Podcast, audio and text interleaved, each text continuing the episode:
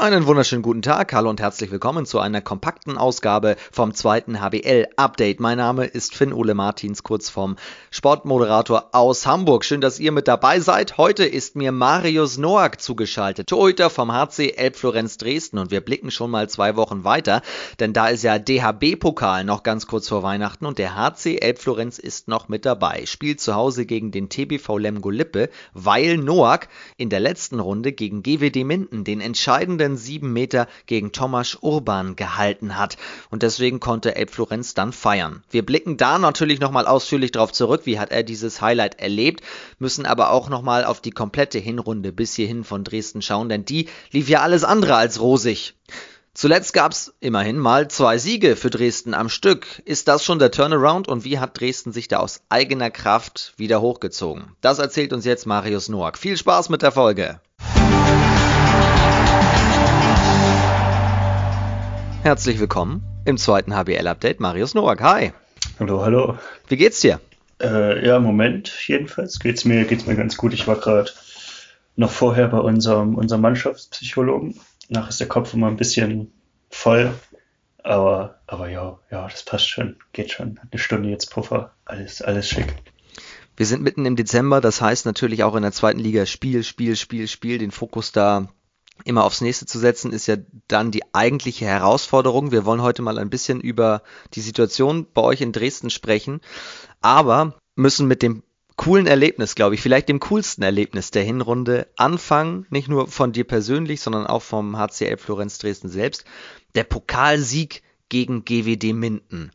Nimm uns mal mit, generell in die Situation damals, ihr habt damit einen Bundesligisten ausgeschaltet in einer Phase, in der es in der zweiten Liga gerade nicht so gut lief. Äh, ja, genau. Also wir hatten ja schon ein paar Spiele verloren. Die Serie hat ja leider in der Liga noch ein paar Spiele länger gedauert. Ist natürlich dann die Situation des Spiels gegen den Bundesligisten, was natürlich nochmal für jeden Einzelnen, glaube ich, einfach mega cool ist, ähm, die Möglichkeit zu haben, äh, ja, gegen Erstligisten zu spielen. Und da ist die Motivation natürlich auch hoch gewesen in dem Spiel. Ähm, Gerade wenn man auch sowas Historisches machen kann, wie äh, nochmal eben in die dritte Runde des Pokals einzuziehen, was wir ähm, bei, beim HC hier noch nie hatten. Ja, und dass es dann geklappt hat, äh, hat erstmal für einige Erleichterungen gesorgt. Äh, leider hat es die Serie noch nicht beendet, aber die ist ja jetzt zum Glück auch vorbei, haben wieder zwei Spiele gewonnen. Genau, mit, mittlerweile läuft es auch in der Liga wieder. Wir müssen zu dem Zeitpunkt sagen, auch bei GWD in der ersten Liga lief es ja nicht. War das der entscheidende Punkt vor dem Spiel, dass ihr gesagt habt, die können wir packen? Ähm, ja, auf jeden Fall. Ähm, da, da war auf jeden Fall, wir sind auf jeden Fall nicht ins Spiel gegangen, um nur eine gute Figur zu machen und am Ende halt zu verlieren oder wie auch immer. äh, sondern äh, da war natürlich äh, irgendwie schon der Glaube dran da. Natürlich, natürlich wussten wir auch, dass sie jetzt auch nicht eine super Phase haben, auch nicht das mega Selbstvertrauen haben und was man vielleicht auch an der einen oder anderen Stelle im Spiel gemerkt hat. Ähm, ja, und das konnten wir dann am Ende eben gut für uns nutzen. Mir ist das Spiel noch sehr, sehr gut in Erinnerung, weil es so dramatisch war. 25 zu 24 endete das Ganze für euch. Und dann kommst du rein, Mitte des zweiten Durchgangs für den 7 Meter gegen Thomas Urban. Eigentlich schon schwierig, von der Bank reinzukommen für einen 7 Meter und den zu halten. Und was passiert dann? Ja, was passiert dann? Äh, ich halte ihn zum Glück, ne? Ja, es ist ja öfter die Situation jetzt gerade ähm, als zweiter Torhüter, dass man eben dann doch mal aus der kalten Fix reinkommt für einen sieben Meter. Ähm, spricht man natürlich vorher ab, ähm, wann man das macht oder auch im Spiel, ähm, wenn man sich gut fühlt äh, für einen sieben Meter. Marino eben vorher nicht gehalten hat, den sieben Meter, und dann kommt man natürlich rein und war in dem Sinne jetzt keine ungewohnte Situation und hin und wieder klappt das eben auch. Und ja, gerade in dem Spiel war es natürlich super. Ne? Du hältst den sieben Meter, Urban zieht wieder von dannen, du gehst wieder auf die Bank zurück und kommst dann nach Ablauf der Spielzeit für den letzten sieben Meter nochmal rauf. Minden bekommt nach Schlusspfiff noch den sieben Meter. Das würde, das wäre die Verlängerung gewesen. Wieder Urban gegen Noack und die Halle eskaliert völlig. Ja, er war in dem Sinne wahrscheinlich auch ein kleiner psychologischer Vorteil, ne, dass ich da vorher den sieben Meter eben schon mal gehalten hatte und er eben auch treffen musste quasi. Ähm, ja, hätte ich nicht gehalten, wäre es weitergegangen, hätten wir immer noch die Chance gehabt, aber sie mussten ja quasi treffen. Genau, ach so, der Druck war bei ihm, genau. Genau, genau. Und in dem Sinne hatten, hatten wir da als Mannschaft, hätte man gewinnen können, hat dann gar nicht so viel zu verlieren unbedingt. Ähm, trotzdem, wenn man eben dann den Ball nochmal hält in der letzten Sekunde und eben dadurch gewinnen kann, ja, wie du gesagt hast, die Halle eskaliert, war schon, war schon ein mega geiles Gefühl und auch erstmal das zu realisieren, ja, das Spiel ist jetzt vorbei, wir haben jetzt gegen Erstligisten gewonnen, sind eine Runde weiter. Ja, also kann man, kann man nicht so in Worte fassen in dem Moment. Hinterher analysiert man das alles natürlich gerne, wenn es aber auf diese eine Situation hinausläuft und du jetzt der sieben Meter Held bist in dem Moment, dann müssen wir natürlich diesen sieben Meter analysieren. Als Torwart bereitet man sich logischerweise darauf vor. Im besten Fall weiß man, wo die Schützen hinwerfen. Thomas Obern kennen wir natürlich aus der Liquimodi HBL. Wusstest du, wo er hinwirft? Hm, hm, schwer zu sagen. Äh, natürlich haben, haben, wir uns darauf vorbereitet, auch auf die sieben Meter, logisch. Ähm, aber in der Situation war es, glaube ich, eher so ein bisschen, ja, ich würde sagen, Intuition, bisschen gepaart mit dem Wurfbild, was man irgendwie auch im Hinterkopf hatte. Ähm, auch mit der Situation davor, eben hat er, hat er zu rechts halb hoch flach geworfen. Wirft er jetzt nochmal dahin, wirft er nicht nochmal dahin. Ähm, hab dann wahrscheinlich irgendwie gesehen, dass er dann doch die Ecke wechselt und bin dann halt da runtergegangen und hab den, ja, hat, hat, also war zum Glück die richtige Entscheidung am Ende, ne? Hat ja geklappt. Am Ende ein bisschen pokern. Genau, ich denke mal, es ist auch ein Zusammenspiel aus vielen Sachen, die da in der einen Situation irgendwie zusammenlaufen. Sieben Meter werden natürlich auch ständig mal im Training geübt, aber vor so einer Kulisse, in so einer Situation ist es natürlich ganz anders. Das kannst du nicht simulieren, das kannst du nicht trainieren. Wie hast du das ausgeblendet? Hast du es überhaupt ausblenden brauchen? Ja, ich denke, das hat mir eben noch mal ein bisschen mehr geholfen. Mich auch. Also, wenn man merkt, dass irgendwie die ganze, äh, ja, die ganze Konzentration der Halle irgendwie auf diesen, auf diesen Moment gerade ist, auf diese Situation, hilft das, glaube ich, automatisch, da sich da, sich darauf zu fokussieren und eben, ja, ja, voll dort zu sein in dem Moment eben. Und danach? Handy hat wahrscheinlich gebrannt, oder? äh, tatsächlich gar nicht so. Ich habe, glaube ich, einen Monat vorher habe ich Instagram gelöscht, das habe ich nicht mehr. Äh, da kam auf jeden Fall nicht so viel. Äh, ein bisschen WhatsApp, ein paar Freunde auf jeden Fall, haben sich natürlich gefreut. Ähm, ja, ein paar verpasste Anrufe, ja. Äh, hat man dann nochmal zurückgerufen, ein bisschen gequatscht. Ein paar Freunde von mir waren auch da zum Spiel. Die haben auch gesagt, die waren vorher noch nie zu einem Handballspiel. Die haben auch gefragt, ja, die haben sich dann in den Arm gelegen, haben sich richtig gefreut ähm, ja, war, war viel los auf jeden Fall, war sehr aufgekratzt dann auch danach und musste erstmal irgendwie, irgendwie schon ein bisschen klarkommen, ja. Also ihr habt quasi mit diesem Spiel jetzt neue Handballfans generiert, weil die sagen, die Sportart ist ja der Oberhammer. Ja, ja, das, das kriege ich immer wieder mit. Ähm, Gerade wenn ich, wenn ich Leute aus meinem Freundeskreis mitbringe, die gar nicht so viel mit äh, Handball oder generell mit Sportveranstaltungen viel zu tun haben, ähm, die sagen auch immer nach jedem Spiel, ja, ist ja mega Hammer, hier passiert ja so viel, ist ja so viel Feuer drin, so viel Action, was hier passiert. Ich komme super gerne wieder und ja, sind immer sehr begeistert, aber das hört man ja auch immer, immer wieder aus anderen Ecken. So, wenn Leute zum ersten Mal ein Handballspiel sehen, auch hier fallen mich viele Tore, ist ja, ist ja viel äh, aufregender als beim Fußball.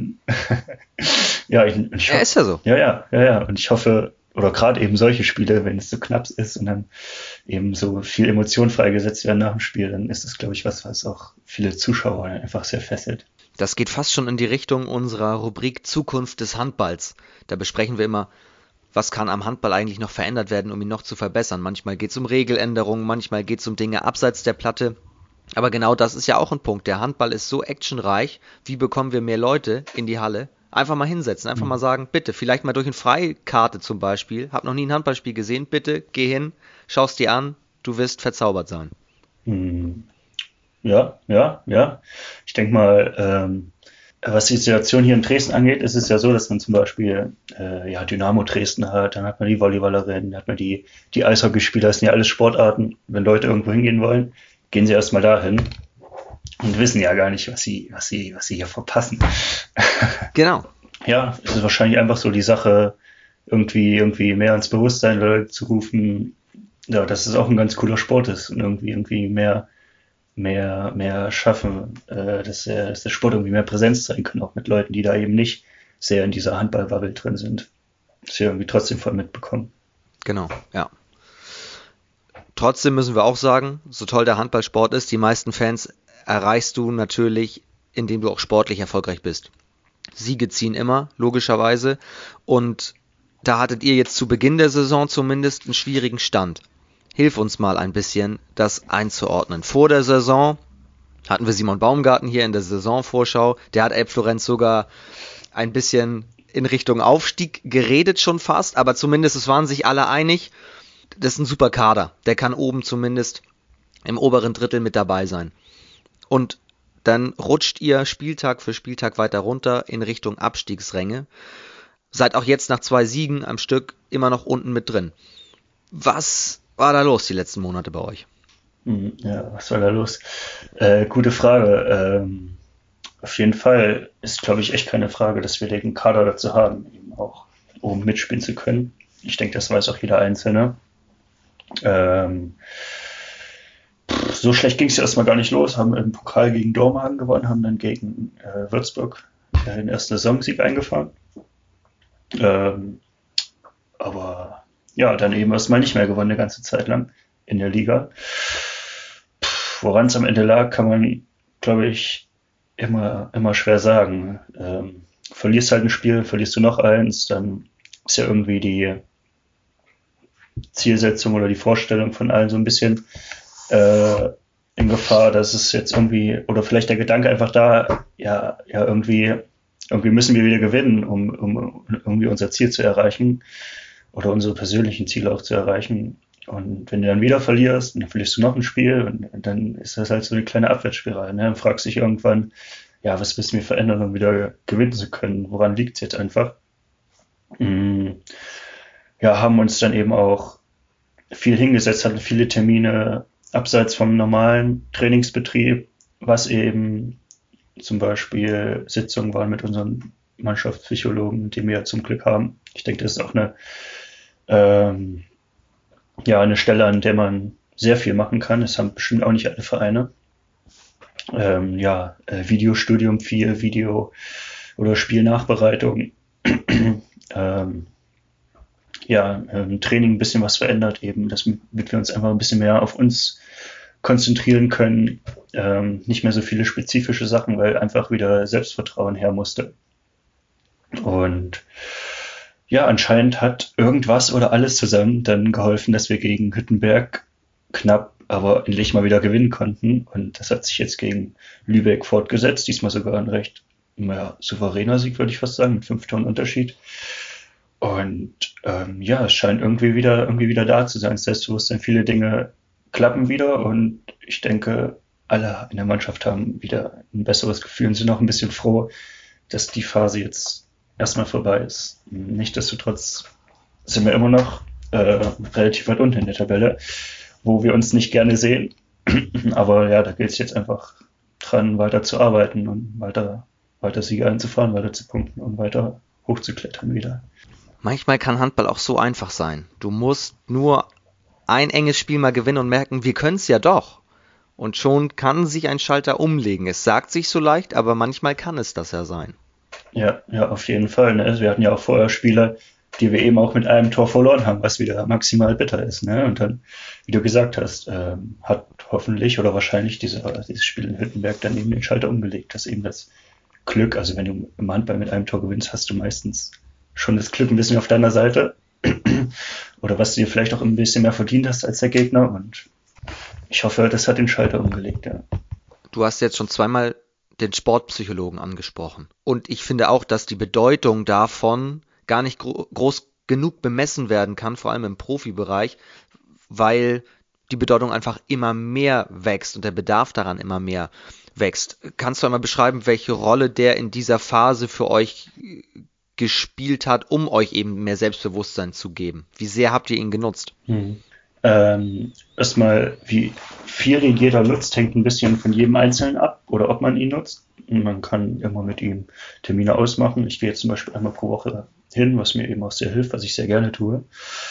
Ähm, jetzt in der Phase hatten wir es so, dass wir ähm, ein paar Sitzungen hatten, wo wir eben alle als Mannschaft zusammensaßen mit ihm. Okay. Und wirklich mal ein bisschen analysiert haben, ja, was denkt jeder Einzelne gerade von der Situation und was denkt jeder Einzelne davon, woran es liegt. Ähm, und ich finde, ähm, das war eben sehr wichtig, was eben auch ähm, du nicht immer in Handballmannschaften, glaube ich, hast, dass man sich eben wirklich mal ja offen und ehrlich in der Mannschaft gegenübersteht und wirklich sagt, ja, ich finde das absolut nicht gut in der Mannschaft oder ich finde das nicht gut, ich finde das nicht gut, was außerhalb von der Mannschaft ist. Oder auf der anderen Seite, ich finde das super gut und das super gut. Und für mich persönlich war es super schön, irgendwie ja, zu hören, was oder die Perspektive von jedem Einzelnen irgendwie nochmal äh, zu hören, weil man ja immer irgendwie andere Schwerpunkte setzt. Und ähm, ja, ich glaube, das hat uns einfach nochmal geholfen, näher zusammenzurücken auf jeden Fall und ähm, ja auch ein bisschen mehr, bisschen mehr äh, Rücksicht gegenseitig aufeinander zu nehmen und ein bisschen mehr eben ja ein bisschen mehr eingrenzen zu können, wo das Problem eigentlich liegt. Denn es lag auf jeden Fall nicht daran, dass wir irgendwie kein Handball spielen können oder noch mehr trainieren müssen, noch mehr machen müssen, irgendwelche Defizite haben, auf keinen Fall. Es war, glaube ich, eher, eher eine psychologische Sache. Immer wieder wird ja auch in sportlichen Krisen gesagt, wir müssen mehr kommunizieren, aber auch das sagt sich immer so leicht, aber die wenigsten wissen dann als Mannschaft, wie kommunizieren wir eigentlich richtig. Und wahrscheinlich kann man so einfach in diesem Rahmen sich A, Dinge von der Seele reden und B, als Mannschaft aber wieder sich zusammenschweißen. Ja, ja. Wobei ich auch nicht sagen will, dass wir, dass wir irgendwie krass zerstritten waren in der Mannschaft, das auf keinen Fall. So, ähm, nee, so kommst du auch nicht rüber, so kommst du auch nicht rüber. Aber okay, okay, okay. du bist ja irgendwann, wie du sagst, in dieser Spirale einfach drin. Ja, ja, genau, genau. Und da ist, glaube ich, sowas wie Offenheit und Ehrlichkeit untereinander einfach eine, eine Sache, die, ja, die einfach nochmal ein bisschen mehr zusammenbringt, die eine Mannschaft eben nochmal mehr zusammenschweißt, irgendwie, weil man einfach weiß, wie man aufeinander reagieren kann und wie man zu, miteinander umgehen kann im Training und ja, vielleicht auch außerhalb, um einfach nochmal noch mal irgendwie stärker zusammenzurücken. Ein bisschen mehr äh, das Gefühl zu haben, dass man ja schon sehr viel miteinander eben erreichen kann und sich einfach auch nochmal ein Stück weit wohler fühlt. Und das ist ja dann, glaube ich, sind wir uns alle einig, wenn, sich, wenn man sich wohler fühlt, kann man eben auch nochmal besser seine Leistung abrufen. Also wir halten fest, ihr könnt Handball spielen, ihr wart nicht zerstritten. War es dann, wenn man es runterbricht auf einen Begriff, einfach Verunsicherung? Ja, ja, ich denke, das, das kann man sagen eben. Wie gesagt, wenn du dann mal ein, zwei Spiele, drei Spiele verlierst, dann steigt ja zunehmend mit jeder Niederlage dann die Verunsicherung und mhm. es macht es dann schwerer, eben das nächste Spiel nochmal zu gewinnen. Ja, Verunsicherung trifft es, glaube ich, ganz gut. Der sportliche Erfolg bleibt aus. Ihr als Mannschaft macht euch Gedanken, woran liegt's? Was aber natürlich parallel passiert, auch das Umfeld macht sich Gedanken. Auch wir, die Medien machen sich Gedanken. Die Leute fangen an zu reden, was ist da gerade los? So eine gute Truppe, das gibt's ja eigentlich gar nicht. Und dann beginnt diese Maschinerie logischerweise und das führt dann sogar dazu, dass erste Medien sagen, oh, da muss doch jetzt mal was passieren. Inwiefern habt ihr den Druck von außen gemerkt? Äh, ja, ähm, ich denke, den hat man schon irgendwo gespürt. Also ich persönlich bin jetzt jemand, pff, mich, mich, mich interessiert das nicht viel. Ich beschäftige mich auch nicht viel damit. Ähm, bekomme da vielleicht auch gar nicht unbedingt so viel mit. Auch eher so, eher so in der Kabine habe ich das meiste mitbekommen. Aber da hat man eben schon gemerkt, so ja, oder auch gerade nach Niederlagen, ja, manche, manche merken diesen Druck von außen und spüren ihn sehr. Und ähm, ja, ich denke schon, dass das was sein kann, was irgendwie, irgendwie auch schon belastet, ob das, ob die Kritik von außen berechtigt ist oder nicht. ist sie irgendwie da. Ähm, aber eben deswegen war es, glaube ich, sehr wichtig, dass wir eben bei uns geblieben sind und auf uns konzentriert haben, wenig den Blick nach außen gelenkt haben und eben wir als Mannschaft ähm, ja da einfach einfach ähm, ja ausgemacht haben oder es geschafft haben, sehr auf uns zu besinnen dann am Ende. Ja, kontinuierlich eben weiterzuarbeiten, dass wir, dass wir eben aus dieser Serie wieder rauskommen. Und das finde ich bemerkenswert. Auch die Ansage, Trainer Rico Göde bleibt. Auch das wurde ja nicht nach dem Sieg jetzt gesagt, sondern nach einer Reihe von Niederlagen zu sagen, wir ziehen uns da selbst raus, am Trainer liegt's nicht. Mhm. Finde ich bemerkenswert, weil es eben oftmals nicht gesagt wird. Wir kennen das alle, das Spiel. Du bist in der Niederlagenserie drin und ja, der Trainer ist dann meistens das schwächste Glied. Ihr habt euch anders entschieden, und wenn ich das richtig verstanden habe, natürlich auch, weil sich Verein und Mannschaft zusammengesetzt haben und ihr auch nochmal dafür plädiert habt. Ja, ich glaube, ähm, gerade im Profisport äh, liegt es meistens einfach nicht am Trainer. Also wie du gesagt hast, meistens das, das schwächste Glied. Man kann einfach äh, durch einen Trainerwechsel einen neuen Impuls setzen, der natürlich auch ähm, das gewünschte Ziel, wieder Spiele zu gewinnen, sicher auch irgendwie anstoßen kann.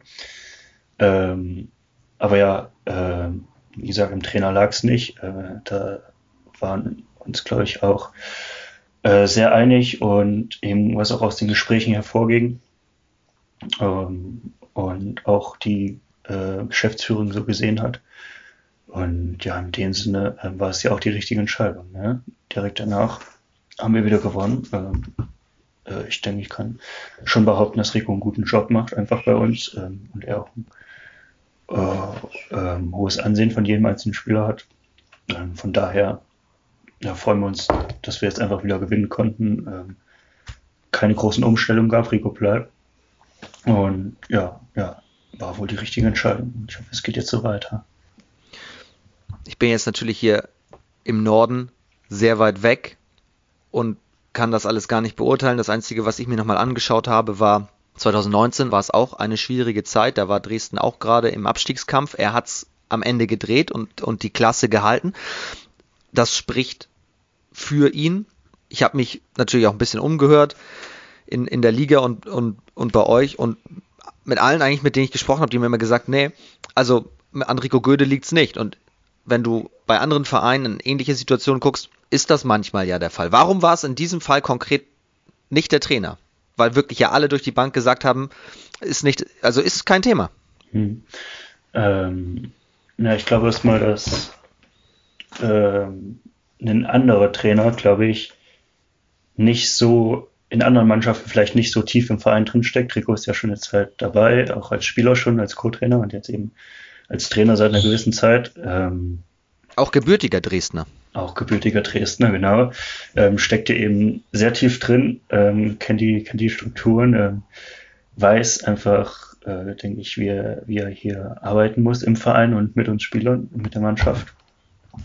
Ähm, pff, ja, ja. Äh, ist, glaube ich, jetzt einfach jemand, der, der sehr Bezug eben zu, zu diesem Verein hat und auch den einen oder anderen Spieler dann auch schon sehr, sehr lange kennt. Er hat ja teilweise auch schon äh, mit einigen Spielern von uns, die schon lange dabei sind, auch zusammengespielt.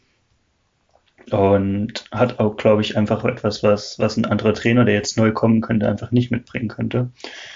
Ähm, zudem muss man, glaube ich, auch sagen, dass er, dass es ihn, glaube ich, noch am meisten mitgenervt hat, jedes Mal, wenn wir ein Spiel gewonnen haben und er immer sehr viel arbeitet und sehr viel tut dafür, dass sich das, dass sich das jetzt geändert hat. Und, Ver äh, verloren meinst du? Wie bitte? Es nervt ihn, wenn er ein Spiel verloren hat. Habe ich gewonnen gesagt? nein, nein, ne, uh, ne, du, ja, verloren, verloren. um Gottes Willen. Ja, genau, und äh, arbeitet sehr viel, macht sehr viel dafür und ähm, ja. Also er hat den, den Stallgeruch, wie man so schön den sagt. Den Stallgeruch, genau. ja, hat er sich in dieser schwierigen Zeit geändert? Wie habt ihr euch weiterentwickelt? Hm, schon in gewisser Hinsicht. Ich glaube, was eben sehr viel jetzt noch mal ein bisschen mehr reingespielt hat, war einfach hm, die Sache, dass der eine oder andere Spieler gerne oder wir als Mannschaft gerne ein bisschen mehr Mitspracherecht hätten. Was jetzt vorher nicht auch ausgeschlossen war in gewissen Trainingsabläufen oder, oder, oder Taktikvorbereitungen auf den Gegner. Ähm, ja, äh, was er uns auf jeden Fall zukommen lässt, jetzt auch. Und, also was vorher auch schon war, aber vielleicht nicht in dem Maße, wie es der eine oder andere gerne wollte. War zum Beispiel eine Sache oder ähm, ja, die eine oder andere Optimierung im, im Trainingsbetrieb oder, oder, oder wie auch immer, ähm, die, die uns als Spieler eben nochmal ein bisschen wohler haben fühlen lassen jetzt. Ähm, auch aus den Gesprächen eben, die wir schon vorhin hatten. Ähm, die sich, äh, die daraus hervorgegangen sind. Es war eben eher immer so, so, so, ja, kleine Stellschrauben, um denen man irgendwie, irgendwie gedreht hat. Und was, was allen irgendwie wieder das bessere Gefühl jetzt gegeben hat und hoffentlich auch jetzt irgendwie kontinuierlich beibehalten werden. Es ist, glaube ich, eben sehr wichtig, dass man aus so einer Phase eben auch sehr, sehr viel lernen kann. Und ich glaube, in so einer Phase wird es deutlich, was vielleicht eben nicht gut lief Ähm, und ja, dass man nicht irgendwie wieder zurückfällt in die Muster von vorher, sondern eben, dass man, dass man äh, aus dieser Phase eben eine gewisse Entwicklung mit rauszieht und eben beibehält auch. Heißt also auch dahingehend ist die Kommunikation einfach nochmal intensiviert worden, noch offener geworden. Genau, genau, genau, ja. Und Rico ist ja auch jemand, der sich das sehr annimmt ne? und da auch nicht äh, unbedingt auf seinem System verharrt, sondern eben auch sehr, sehr offen ist und sehr mit sich reden lässt, gerade in solchen Sachen. Aber genau das ist ja der Punkt. Wenn man immer hört, oh, wir müssen weiter arbeiten, wir müssen dran arbeiten, das ist ja tatsächlich viel Arbeit, wenn man in so einer Situation steckt, dass man alles hinterfragt und das bedeutet dann vor allem erstmal die Abläufe und was kann ich noch verbessern. So, das ist ja ein branchenüblicher Prozess im Grunde. Ja, ja, genau. Und jetzt, Dezember, ein Heimspiel folgt dem nächsten, ich glaube fünf am Stück, ne? wenn man Pokal mit einberechnet. Mhm. Genau. Also es sind auf jeden Fall viele Heimspiele. so, ich weiß erst immer, ach, ich, ich habe den Spielplan nie im Kopf, keine Ahnung. Ich, ich weiß, dass wir, dass wir am Freitag gegen Saburashi spielen und dann am Mittwoch wieder. Und ja, so, so ist manchen, aber ich weiß, dass wir viele Heimspiele haben. Ja, fünf sind glaube ich, ja. Also eigentlich theoretisch alles bereitet für einen guten Advent, um das Jahr dann doch noch positiv ausklingen zu lassen, weil ihr weniger Reisestress logischerweise auch habt. Und dann natürlich das Heim, äh, das Heim-Highlight, möchte ich fast sagen, gegen den TBV Lemgo. Auch wenn es noch zwei Wochen hin ist. Vorfreude schon da? Ja, auf jeden Fall. Erstmal, erstmal Vorfreude auf diese ganzen Heimspiele. Hat, glaube ich, jeder, jeder sehr gerne, ähm, mehr Heimspiele zu haben. Nicht nur wegen dem Reisestress, den man eben nicht hat, sondern eben auch, weil man eben die eigenen Fans im Rücken hat und ja, es einfach Heimsiege mehr Spaß machen, meiner Meinung nach. Ähm, und ja, ist auf jeden Fall eine Gelegenheit, ähm, jetzt mit dem guten Gefühl aus den letzten zwei Spielen eben genauso weiterzumachen ähm, und es wieder als Mannschaft zusammen zu feiern. Und ja, irgendwie dieses, dieses Spiel, was wir eben noch dazu bekommen haben im, im Dezember gegen Lemgo, was natürlich auch mega geil ist für jeden Einzelnen wieder wieder gegen den Erstligisten, nochmal gegen einen ja, stärkeren Erstligisten, kann man denke ich so sagen. Ähm, nochmal einen prominenteren Kader auch nochmal und ja, ich denke, das, das, da hat jeder richtig Bock drauf und ähm, natürlich gehen wir nicht als Favorit rein oder, oder ähnliches, aber vielleicht gibt es ja wieder eine Überraschung, man weiß es nicht. Wäre auf jeden Fall sehr, sehr cool. Ich glaube, die 7-Meter-Schützen, die gucken sich schon mal die, die Torwartparade von Marius Noack an, um sich da selber vorzubereiten. War das, weil wir mit Minden angefangen haben, um einmal den, den Kreis zu schließen, war das so bislang in Dresden das größte Highlight für dich, zumal du ja auch aus einer langen Verletzungszeit gekommen bist zu Beginn? Ja, ja, auf jeden Fall eins der größten, auf jeden Fall. Äh ja, ich habe jetzt gerade noch das Spiel gegen, gegen Gummersbach aus der letzten Saison im, im Kopf, wo ich ja auch reinkam und nach dieser Langverletzung gut gehalten habe, wir auch mit einem Tor gewonnen haben. Ähm, aber ja, gegen München auf jeden Fall, gerade weil es halt genau dieser, dieser eine ausschlaggebende Moment war, wo es ihm halt dann gestimmt hat. Und man eben, habe ich vorhin auch schon gesagt, diese historische, für den Verein historische Weiterkommen eben nochmal ähm, gesichert hat, aber eben auch als Mannschaft gesichert. Also es war ja nicht diese Situation, dass der sieben Meter entschieden hat, sondern das Spiel davor hat ja auch entschieden, dass wir überhaupt erst dahin gekommen sind. Ähm, das darf man, glaube ich, auf keinen Fall vergessen. Ähm, ja, aber auf jeden Fall eins der, eins der krassesten Erlebnisse für mich persönlich, auf jeden Fall, ja. auch intensivsten, ja. Du bist 2020 nach Dresden gekommen, vorher warst du in Eisenach und ich habe das nochmal nachgeschaut. In der B-Jugend bist du mit Eisenach mitteldeutscher Meister geworden. Mm. War das in der Jugend das größte Highlight? Ja, ja, denke ich, kann man auch so sagen. Ne? Es war ja auch irgendwie nicht unbedingt erwartbar. Wir hatten damals einen starken 98er Jahrgang, ähm, der eben einiges rausgerissen hat. Ähm, ja, es war, glaube ich, ein Jahrgang in der Jugend, den man Eisenach nicht, nicht viel gesehen hat. Und ähm, ja, dass wir da auf einmal gegen Magdeburg Leipzig mithalten konnten, wo wir die Jahre drauf oder auch davor immer, immer verloren haben, immer verloren haben, äh, weil das ja auch super gute Nachwuchsarbeiten dort sind. Aber ja, mit diesem, mit diesem einen Jahrgang konnten wir dann damals Paroli bieten, äh, konnten gewinnen. Eben auch damals, glaube ich, auch mit einem Tor irgendwie Mitteldeutscher Meister geworden. Ich war allein nicht dabei zum letzten Spiel. Ich hatte eine Weisheitszahn-OP. Oh nein. das ist ein bisschen blöd gelaufen damals, ja. Ähm, war, war ähnlich, ähnlich krass. War ein bisschen mehr über eine Saison gezogen, äh, aber war auf jeden Fall auch ein sehr, sehr schönes Erlebnis. Ja. Wer war da noch so im Kader? Tatsächlich ist aus diesem 98er Jahrgang keiner im Profibereich. Keinen, den man da irgendwie kennt. Nee. Nee, ein paar haben ein bisschen angefangen, mal nochmal ein Jahr in Eisenach gespielt. Viele haben auch aufgehört. Leider aus diesem Kader ähm, bin ich jetzt noch ähm, dabei, jetzt in der zweiten Liga und noch ähm, ein Kumpel, der Noah Strecker, der spielt im Willstedt jetzt in der dritten Liga. Aber sonst ist keiner irgendwie da dran geblieben, was irgendwie sehr, sehr schade ist.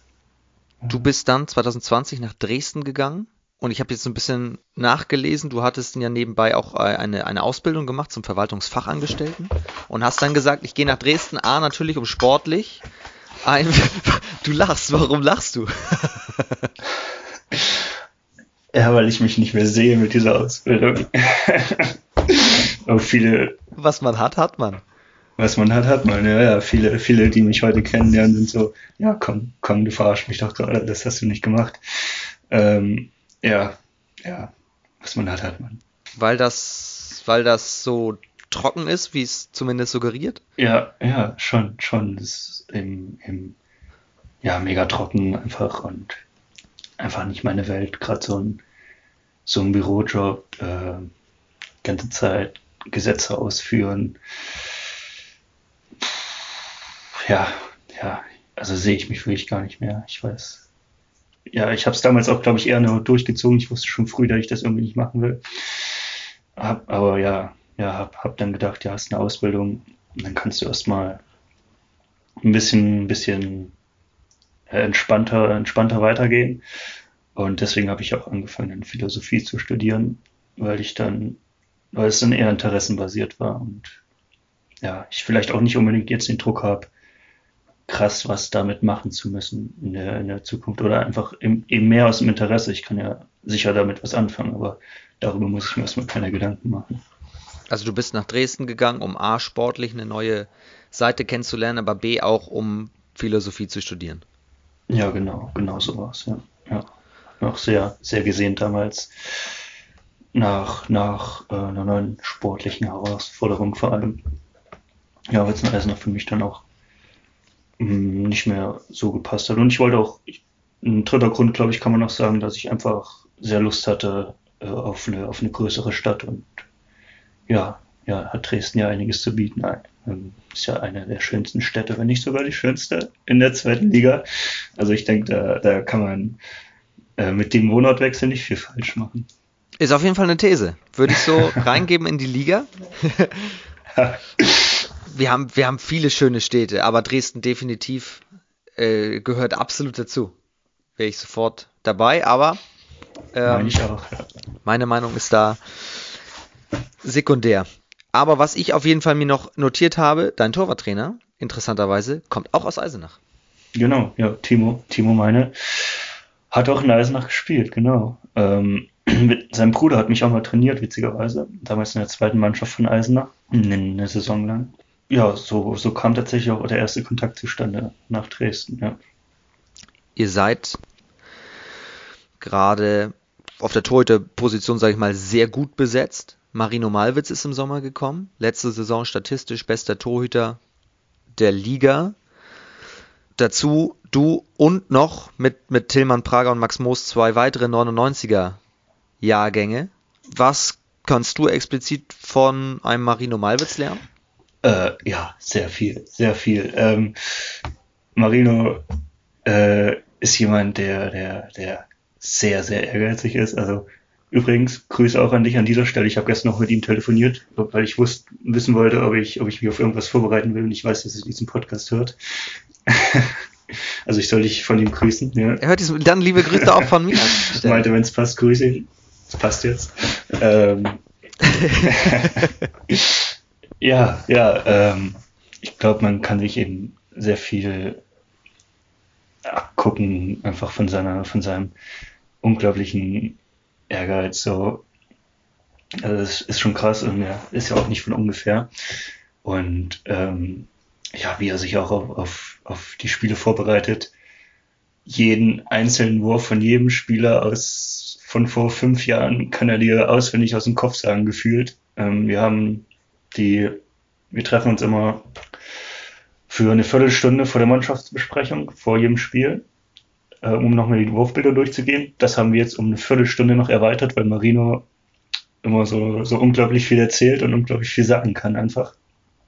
Ähm, das ist schon heftig, das hat mich auch sehr beeindruckt. Ähm, ja, äh, da kann man sich sicher, sicher einiges abschauen. Also, also Marino Malwitz nächstes Jahr bei Wetten das?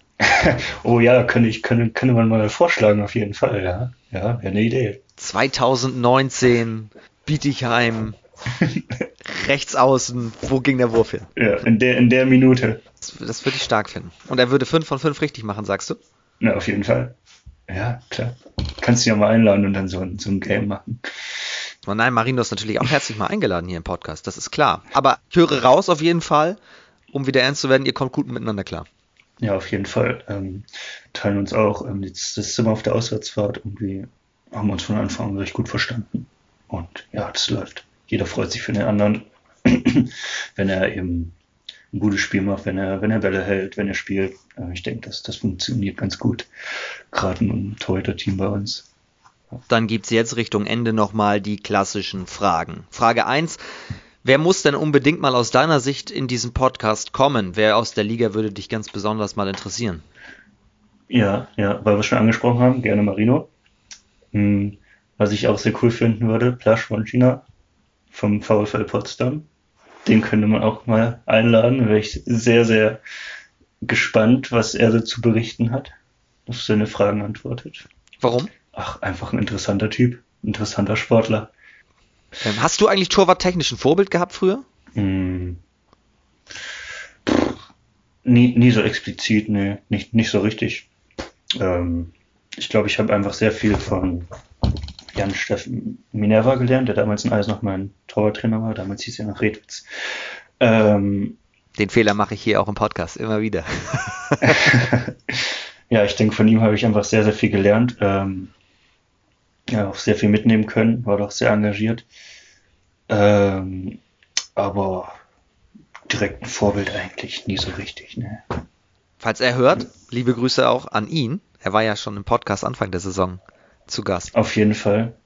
Liebe Grüße. Stell dir vor, es gäbe Fantasy zweite HBL. So wie Comunio oder Fantasy Football und du okay. müsstest dir deine Traummannschaft der zweiten Liga zusammenstellen. Wer wäre in deiner Starting Seven? Dann fällt mir auf links außen zuerst ein Adrian Wöhler. Äh, aus dem Bauch geschossen, äh, weil ja, einfach, einfach mega cooler Typ so. Ähm, auch immer äh, einer der ältesten, als ich damals in Eisenach hochgekommen bin. Ähm, auch jemand, ach, der, der irgendwie immer gute Laune hat, immer sehr positiv war. Und äh, ja, mit dem man auch gerne mal gequatscht und einfach, einfach super korrekter Typ. Äh, ja, ja, immer, immer, immer witzig gewesen mit ihm, aber auch irgendwie ein gewisser, gewisser Führungsspieler gewesen, immer gut diese Balance dort hinbekommen. Ähm, ja, der Rückraum linke meiner Traum 7 ähm, habe ich mich für Leon Burmeister entschieden. Der wird dem wenigsten was sagen. Aufgrund der Kriterien, dass ich ja jemanden auswählen soll, der mal in der zweiten Liga gespielt hat, ähm, habe ich mich für ihn entschieden, weil er letztes Jahr ein paar Einsätze hatte bei uns in der ersten Mannschaft. Ähm, spielt eigentlich bei uns im PT, also in der zweiten Mannschaft, und wurde aufgrund von ja, ein paar Verletzungen, die wir halt hatten, letzte Saison mal mit hochgenommen. Und ja, hat einen Kurzeinsatz unter anderem dann gegen Rimpa, wo er reinkam. Und das war, glaube ich, auch sein erster Einsatz in der zweiten Liga, kam rein, hat sofort, also es waren keine zehn Sekunden, zwei Minuten bekommen. Und das war sein Einsatz für das Spiel. Das war eine ganz witzige Geschichte. Ähm, ja, und ist auch jemand, mit dem ich mich super gut verstehe, auch ein guter Kumpel geworden ist. Ähm, genau, aufgrund der Tatsache, dass ich ja, als ich nach Dresden gekommen bin, erstmal ein paar Spiele in der zweiten Mannschaft gemacht habe, äh, ja, habe ich dann eben auch die zweite Mannschaft gut kennengelernt und unter anderem auch ihn, mit dem ich auch äh, ja schon die eine oder andere Zeit eben außerhalb von der von der Halle verbracht habe und ja auch mich super gut mit ihm verstehe. Mein Rückraum-Mittelspieler hatte auch schon ähm, einige Zweitligaminuten in Eisenach gesammelt. Das ist Noah Streckhardt. Der spielt aktuell, hatte ich vorhin schon mal erwähnt, in Wildstedt jetzt in der dritten Liga.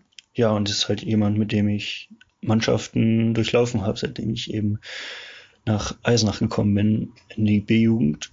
Wir haben dann in der A-Jugend später natürlich in der zweiten Männermannschaft, in der ersten Männermannschaft, haben wir einige Spiele zusammen gemacht.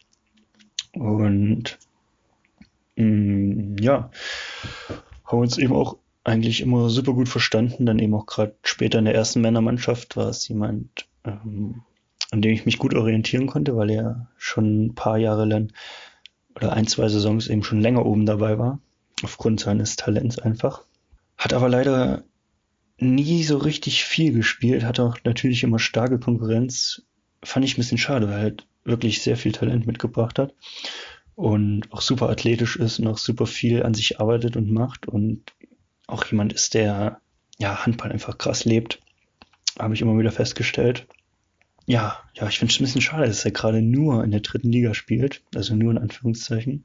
Wie es aussieht, weiß ich gerade nicht. Der Kontakt hat sich leider ein bisschen verloren. Würde mich freuen, wenn ich irgendwann nochmal in der zweiten Liga sehen werde. Das Zeug dazu hat er auf jeden Fall. Äh, Rückraum rechts habe ich mich entschieden für, für Oscar Emanuel, ähm, ja, der, mit dem ich ja jetzt auch gerade zusammenspiele in Dresden. Auch guter Kumpel geworden auf jeden Fall. Genau, äh, mit dem es immer, immer Spaß macht zu quatschen. Auch jemand ist, mit dem man hin und wieder mal einfach ein bisschen Quatsch machen kann, was mich sehr freut. Das schätze ich sehr, das mag ich auch sehr. Super sympathischer Mensch, einfach rechts außen habe ich mich auch für jemand entschieden, mit dem ich jetzt zusammenspiele, und zwar Lukas Bucherpfennig. Einfach weil er ja ein, ein klasse Rechtsaußen ist. Also ich glaube, für mich der beste Rechtsaußen, mit dem ich ja zusammengespielt habe.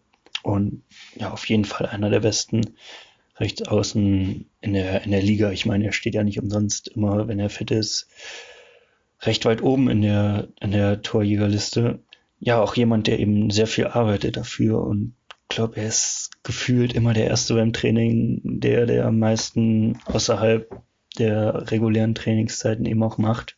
Auch super athletisch ist, super viele Wurfvarianten, was eben auch natürlich nicht nur für mich schwer macht im Training, sondern auch für den Gegner und ja, einfach ein richtig guter Rechtsaußen, der uns schon einige Spiele sehr gerettet hat mit seinen Toren. Mhm. Am Kreis ist mir die Wahl ein bisschen schwer gefallen. Auf der einen Seite ist äh, die Entscheidung äh, bei, ja, einfach bei Leon Werner, der einfach auch ein richtig guter Kumpel ist, mit dem ich gerade in Dresden zusammenspiele, auch super gut verstehe. Auf der anderen Seite natürlich auch jemand, mit dem ich in Eisenach zusammengespielt habe, Marco Racic. Ich spiele jetzt, glaube ich, seit drei Jahren nicht mehr in Deutschland, war in Frankreich und müsste jetzt in Kroatien sein. Ja, Marco, ähm, ja, bevor, bevor er nach Eisenach kam, ähm, habe ich auf jeden Fall mitbekommen, ja, da kommt jetzt jemand, der ist irgendwie zwei Meter, zwei Meter zehn groß und wiegt 130 Kilo oder so. Schon gedacht, ja, was kommt denn da für ein Schrank? Und ja, da habe ich ihn zum ersten Mal gesehen und ich habe mich super, super klein gefühlt mit meinen, mit meinen 2 Meter 2. Ähm, da stand dieser Typ da auf einmal neben dir. Und ja, ist auf jeden Fall eine Erscheinung, ne? Und aufgrund seiner Statur auch ein richtig cooler Kreisläufer einfach. Ähm, der auch mit seiner, ja, mit seiner, seiner Art vom Humor auch den einen oder anderen Trainingstag sehr versüßt hat. oder, oder das eine oder andere Kabinengespräch war auch ein super witziger Typ einfach. Ähm, der manchmal auch ein bisschen drüber war so mit seinem Humor, aber äh, ja, war irgendwie, war irgendwie jemand, ja, der, der allen irgendwie ein bisschen Spaß gemacht hat durch seine Art und ja, hab äh, gern viel in Erinnerung behalten von dem aus der Zeit in Eisenach, was er so von sich gegeben hat, teilweise schon, schon immer sehr witzig mit ihm. Ja, und im Tor ich natürlich auch einige, mit denen ich zusammengespielt habe, äh, die mich da auf meinem Weg bisher begleitet haben. Ja, wer mich eben am meisten geprägt hat, war schon auch Jan, also über den wir eben vorhin auch schon geredet haben.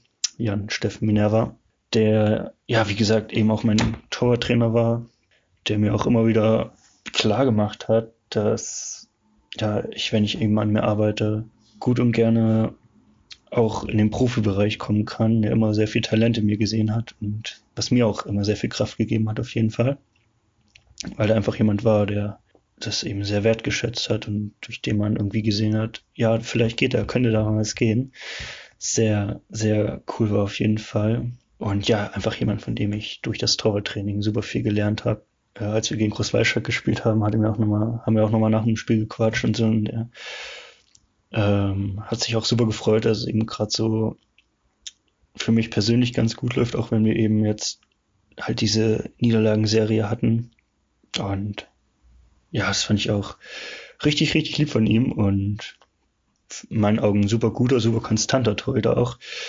Hinter seinem Spiel steckt einfach sehr, sehr viel. Also er macht sich schon sehr Gedanken. Er ist, glaube ich, nicht so ein Torhüter, der viel nach Gefühl geht, sondern sehr, sehr eine Systematik hinter dem macht und einfach äh, hinter dem hat, ähm, was er eben, wie er eben so spielt und eben auch genau weiß, was er tut. Das müsste es ja dann schon gewesen sein. Hm, ja, so ist es. Das, das, äh, das ist die Traum 7 also von Marius Noack. Ich habe das Mikro in der Zeit einfach mal zur Seite gelegt und dir sehr aufmerksam zugehört. Danke dir für die, erstmal natürlich für die Aufstellung und vor allem auch für die, für die Analysen jeweils auf den Positionen. Ich fand's äh, mega spannend. Jetzt auch natürlich klar, du hast den Blick auf den Torhüter, auf auf Redwitz AK Minerva sowieso nochmal. Ähm, ja, wie gesagt, vielen, vielen Dank. Das war's für diese Woche. Ich danke dir sehr. Ich wünsche dir alles Gute. Viel Erfolg weiter in den nächsten Wochen. Schöne Vorweihnachtszeit. Bleib gesund und dann natürlich viel Spaß beim Highlight gegen Lemgo. Ja, vielen, vielen Dank. Ich freue mich auch und ja, vielen Dank für das nette Gespräch. Ich danke auch. Mega spannend, dass du uns ein bisschen mitgenommen hast in diese ja durchaus auch sportlich schwierige Zeit bei euch. Aber wir haben das, glaube ich, ausführlich analysieren können. Vielen Dank dir. Euch vielen Dank zu Hause fürs Zuhören. Das war's für diese Woche. Nächste Woche Donnerstag sind wir wieder für euch am Start. Liebe Grüße an alle, habt ein schönes Wochenende. Passt auf euch auf und bleibt gesund. Alles Gute und tschüss.